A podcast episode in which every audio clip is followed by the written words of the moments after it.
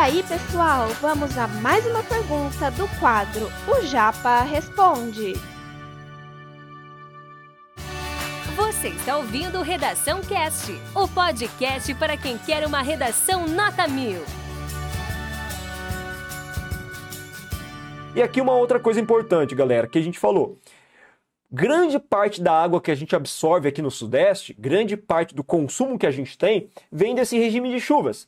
Galera, se chove menos, consequentemente, os nossos rios, as nossas bacias hidrográficas, os nossos açudes, as represas que são construídas para abastecer as hidrelétricas, elas reduzem a quantidade de água. Isso compromete uma série de fatores e isso acentua, consequentemente, a crise hídrica já proeminente no Brasil. Vale lembrar que a gente já teve uma outra crise hídrica há um bom tempo atrás, associado também à crise energética. No Brasil, falar em crise hídrica, lembra disso, é automaticamente associar essa crise hídrica a um problema também de distribuição energética. E a gente vai ver isso daqui a pouco em alguns slides, tá? Regime de chuva fica muito comprometido por conta de fatores antrópicos. Como a gente colocou, o desmatamento ele compromete bastante o ciclo das chuvas.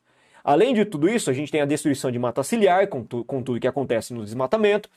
Ele reduz a evapotranspiração, valendo lembrar que a evapotranspiração é um fenômeno que acontece dentro dessas grandes florestas quando a árvore ela transpila, ela libera é, O2 na atmosfera e esse O2 ele vira justamente faz parte das correntes de ar juntamente com o processo de evapotranspiração das, dos chamados rios voadores. Eu acho que vocês já ouviram falar desse fenômeno. Rio voador são grandes quantidades de umidade relativa do ar trazidas a partir dessas regiões, como é o caso do Amazonas. E as correntes de ar trazem justamente essa grande quantidade de umidade em forma, claro, de nuvens também, assim como de umidade, para essa região, provocando as chuvas e a distribuição de águas.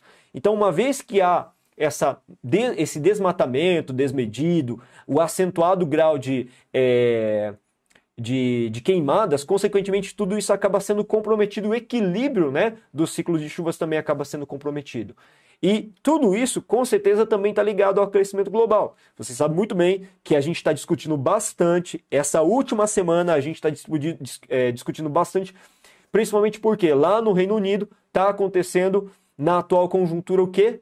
Vocês sabem? A COP26. COP26, que é um evento que deveria ter sido realizado no ano de 2020 relativo justamente às propostas dos grandes países, das grandes nações, em termos de comprometimento para reduzir drasticamente os níveis de aquecimento global associado aos altos níveis de emissão de CO2, um gás extremamente poluente e grande responsável também pelo chamado efeito estufa que colabora para o aquecimento global.